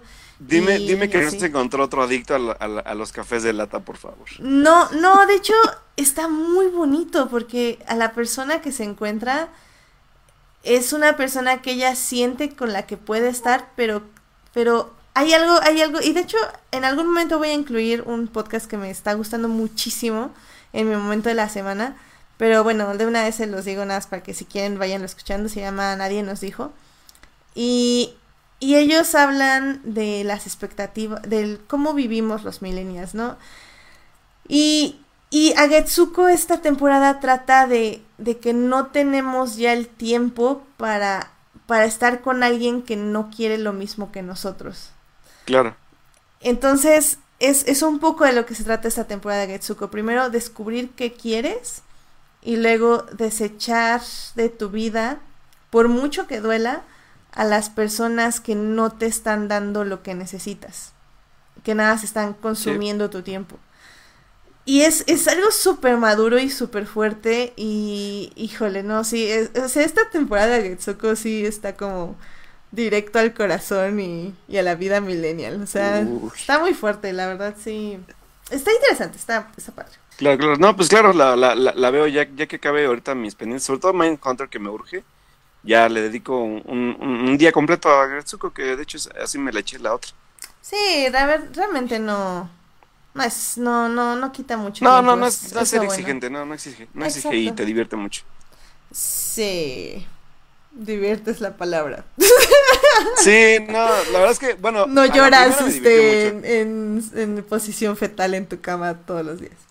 Fíjate que yo esperaba eso porque se había escuchado, pero la primera no me pareció así. De hecho, me, me, me daba mucha risa la, lo, lo similar que era con mi vida laboral, ¿sabes? Es, es Sí. muy divertido. No, la verdad es que yo también me identifiqué más con la primera, creo. Eh, la segunda no me identifiqué tanto, pero sí, sí tiene estas, estas emociones con las que te puedes relacionar. Entonces, creo que, creo que en ese aspecto es, es muy, muy interesante. Y creo que sí es una temporada muy triste. en muchos aspectos. Pero que termina Bueno. con esa esa pequeña nota alegre. Es un poco como Alphabet Squadron, o sea, termina es o sea, sigue siendo como un poco depresivo, nadie ha superado completamente sus traumas, pero estás como a un paso de ser una mejor persona. Muy bien, muy bien. Pues vamos a verla y ya, ya, ya estaré comentándola contigo ya cuando la termine. Sí, sí, estaría bien. Am, Julián dice que, que sí, ah, tú sí, que él sí le hace, no, que él sí te hace caso a tus recomendaciones. Así que para que Sí, yo sepas sé que, que sí. alguien te escuche. Sí, no, y de, de hecho, de hecho, de hecho, yo este tengo que ver ahorita este dice, necesitas ver ya por favor la de JoJo's, que es un anime que di- dice que hasta que hasta Edgar ya, ya, ya se la dejó ver, creo. Así que sí, ya me voy a apurar porque también me interesa mucho ese anime, muchos están hablando de esa serie. Así que vamos, vamos a ver qué tal la propuesta que, que, que me da el este el buen amigo Julián. Pues sí, pues sí, estaría bien. Hay mucho que ver, Dios mío, ayuda. Ay, ya, ya ni me digas, ya ni me digas, este... Pues mira, Alberto, pues yo creo que con esto ya podemos cerrar el programa. Ah, o al Sí, menos me que quieras hablar de alguna otra cosa. No, porque ahora sí, pues películas no vi porque no hubo estrenos bonitos. De hecho, la siguiente semana ya se estrena la de Tarantino, ¿no? Ay, tengo cero, cero, cero expectativas, ¿sabes? Yo también. Tengo cero expectativas. eh, espero pasarme un buen rato al menos. Yo Eh, también. Esa es mi ¿Sabes qué es lo que me- sabes lo que sabes lo- sabes cuál es mi problema? Que si no tengo expectativas, dedicarle tres horas a algo, si es como de. ¿Dura oh, tres no. horas? Yep, dos horas treinta y algo. Ah, bueno. Pues son tres horas, con los cortos ya son tres horas. Sí, ah, cierto. Yo no sé por qué, maldito. O sea, últimamente Tarantino se ha vuelto súper, súper redundante y súper over, over, ¿cómo se dice esto? Como que describe demasiado, o sea, como que vuelve a describir demasiado, es muy Sí. demasiado descriptivo. No, Sí. Eri, dos horas cuarenta y cinco. Eh, espero que los créditos duren 10 minutos. O sea, pues sí, espero. No, pero yo me quedo a ver los créditos, así que no importa, es lo mismo. ¡Maldito sea! Tres horas, tres horas. Oh, qué horror. Oh, Bueno, está bien, Y, y ojo, y ojo porque va a haber, oh, no sé por qué rayos, pero creo que va a haber copias dobladas. Así que ojo, porque de Ah. por sí son pocas las copias. Luego con doblaje, para encontrar una subtit- subtitulada va a estar divertido. Oye, también, sí es cierto, eh, la próxima semana se celebra el... ¿Por qué tengo 26 de agosto Dark Crystal? ¿Alguien sabe? ¿Alguien me puede decir? Ay, Dark Crystal, es cierto. ¿Pero qué se según estrena? yo ya, ¿no? ¿Ya se estrena?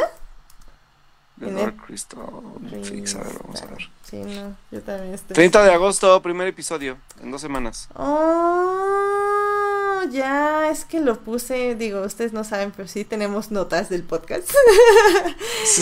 y, y sí, quería yo hablar la próxima semana de Dark Crystal para anticipar su estreno. ¿Te parece Uh. si la vemos y hablamos de ella? Me late, perfecto, la vemos para hablar de ello. Sí, también, también ya ahora sí, la próxima semana vamos a hablar de Euforia, chicos y chicas. Ay, por favor, sí, ya, Sí. ya la acabo esta semana porque me urge hablar de Euphoria. Sí, la verdad yo también me intenté apurar, pero sí estuvo muy movida la semana y también me faltaron tres episodios, así que sé que habíamos dicho que este podcast íbamos a hablar de ella, pero la dejamos para la siguiente. Y, Uf, y va, a estar, va a estar buena, va a estar bueno el podcast, va a estar bueno. Oh, sí. Oh, sí, señores, porque si no la están viendo, neta deberían estarla viendo. Sí, Obviamente- eso es HBO, o sea, tiene tres series, cuatro, pero las tres, cuatro están, están heavy. E- Es interesante porque aparte HBO creo que tiene mejor catálogo este año que Netflix, ¿sabes? A pesar de ser pocas, Sí, es que Netflix tiene mucho, pero no todo. no todo es de calidad. Ajá. Y, y HBO creo que lo poco que tiene es de muy buena calidad. Oh, sí. Y digo, hablamos de un, ¿cómo se llama esta? La de las señoras gritonas, ¿cómo se llama? Ah, Big Little Lies. Big Little Lies. Está, bueno, estuvo Game of Thrones este año.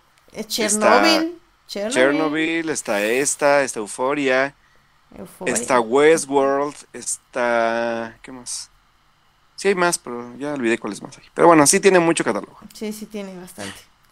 Entonces sí, pues sí, mira, vamos a, ya tenemos de qué hablar el próximo programa. A ver, Así es. ¿Quién Y yo antes de acabar, nada más quiero, porque me acabo de dar cuenta el día de hoy, que el día de ayer, o sea, el domingo, ¿qué fue ayer? ¿Domingo qué? 18, Domingo 18. 18 de agosto. Se cumplieron 15 años de la publicación del primer tomo de la novela gráfica más amada por mí.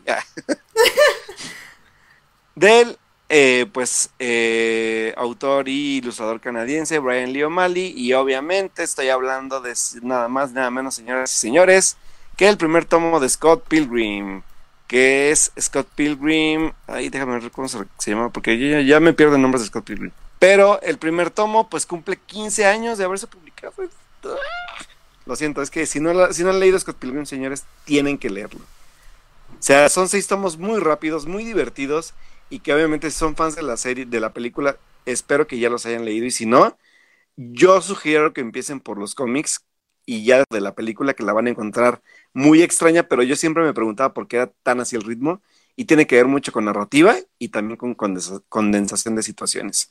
Así que si no han leído Scott Pilgrim, que es el volumen 1, es Precious Little Life o la, la, la preciosa vida de Scott Pilgrim, pues ya pueden encontrar los tomos en este... Eh, Camite los vende en cualquier Sanborns o en cualquier tienda de cómics que, que les encante. Ahí pueden encontrar los dos tomos, tanto en pasta dura como en pasta blanda. O también pueden encontrar las pues, ediciones importadas en Amazon y están súper baratas. Así que, señores, soy yo aquí diciéndoles que si no han leído Scott Pilgrim no han vivido la vida completamente.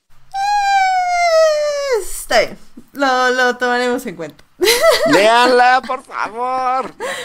Lo buscaré, Alberto, lo buscaré. y pues yo, te- bueno. yo tengo, yo tengo los CBRs por si quieres, digo nada. Mm. ¿Digo qué? ¿Digo qué? No dije que, nada. que tu mail le hable a mi mail, por favor. Sí, señores, si, si, si quieren leerlo, que el- su mail o, o- o mis, sus redes sociales me avisen y yo ahí les hago un, un espacito para a platicar cómo pueden conseguirlos de forma más accesible. Excelente, excelente. Dice Julián que también salió BH90210. ¿Qué? BH. ¿Tú sabes de qué habla? No, Julián, lo siento mucho. No sabemos. no sabemos. Seguro es un anime. Seguramente. En fin. bueno, yo creo que con esto podemos cerrar el programa y con esa pregunta, a ver, ahorita a ver si nos la contesta. No, no sabemos, Joyce. Joyce sí sabe al parecer qué cosas. En fin. Um, a ver, díganos porque ya me quedé intrigado y no lo encuentro en Google, no sé de qué hablan en Google. Ok. Bueno, mientras voy a decir que muchas gracias a quienes nos acompañaron en vivo. Beverly Hills 90-210. Ay, Dios mío, qué horror. Señores, hablen, hablen, hablen bien, hablen en, en- en mi idioma, por favor, de Ruco. es que ¿Qué es eso de BH? Sí, ¿no? Yo Beverly como, ¿qué fregados? ¿Qué, ¿Qué clase de medicina es esa? ¿Qué clase de bacteria destructiva? Yo hasta dije, ¿es un anime eso acaso? Y no me ha dicho nada. Ah, están interesados en Beverly Hills. No, Ay, no lo sé. a ver, no ¿En serio quieren celebrar a los a los white white white Americans en su comeback más pusilanime del mundo? Ay, no sé. Pues, quién sabe, Alberto, deja, deja amar a lo que amen. Yo, Pues yo sí. no sé. Ámenlo, si quieren, ámenlo. Pero bueno. Pero bueno. Y fíjate, yo ni he enterado que ya se había estrenado, con eso les digo todo. No, pues yo tampoco, la verdad. No, definitivamente no. Pero bueno, está bien. Ay, pero bueno, muchísimas gracias a quienes nos acompañaron en vivo en esta transmisión. Estuvo Héctor Guerra, Julián García, Dan Areñanos, Joyce estuvo ahí escuchándonos, Marcela Salgado.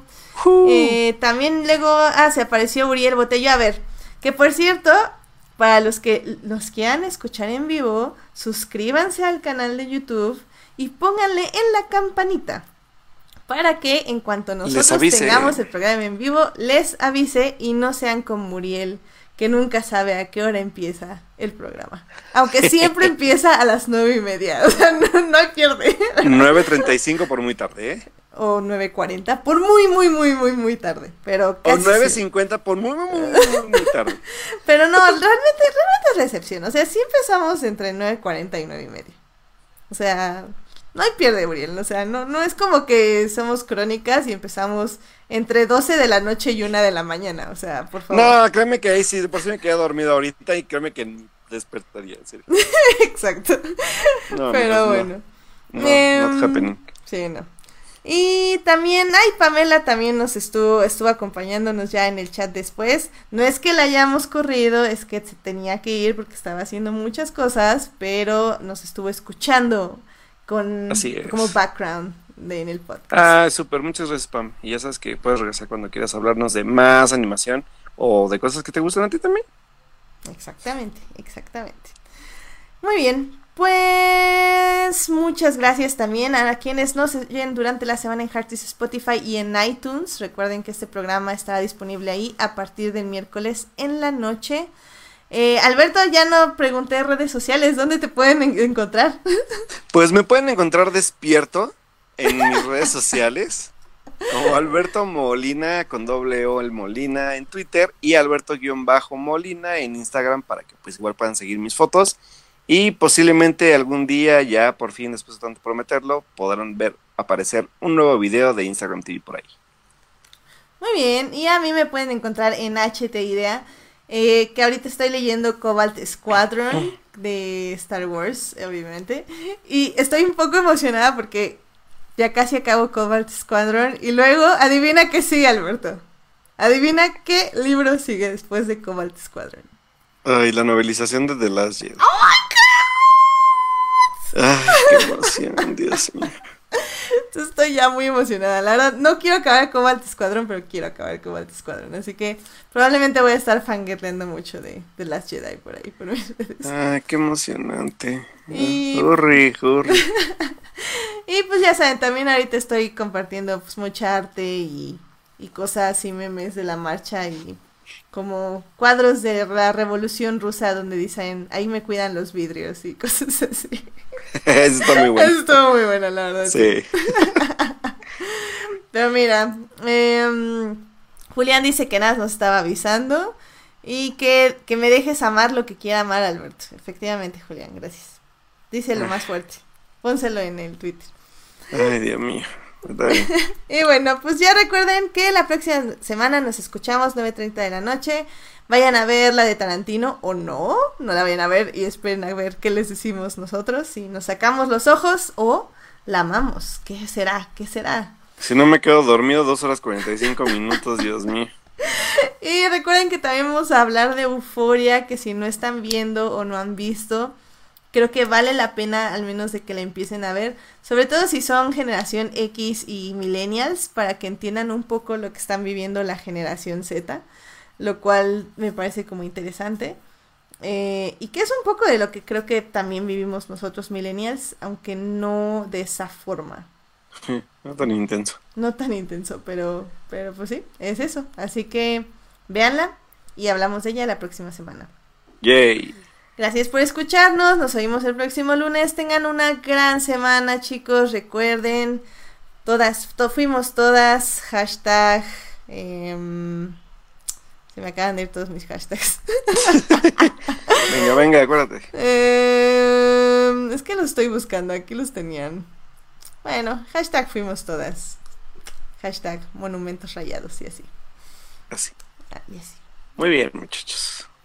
Cuídense, que tengan una buena noche. Adiós. Hoy no me dormí.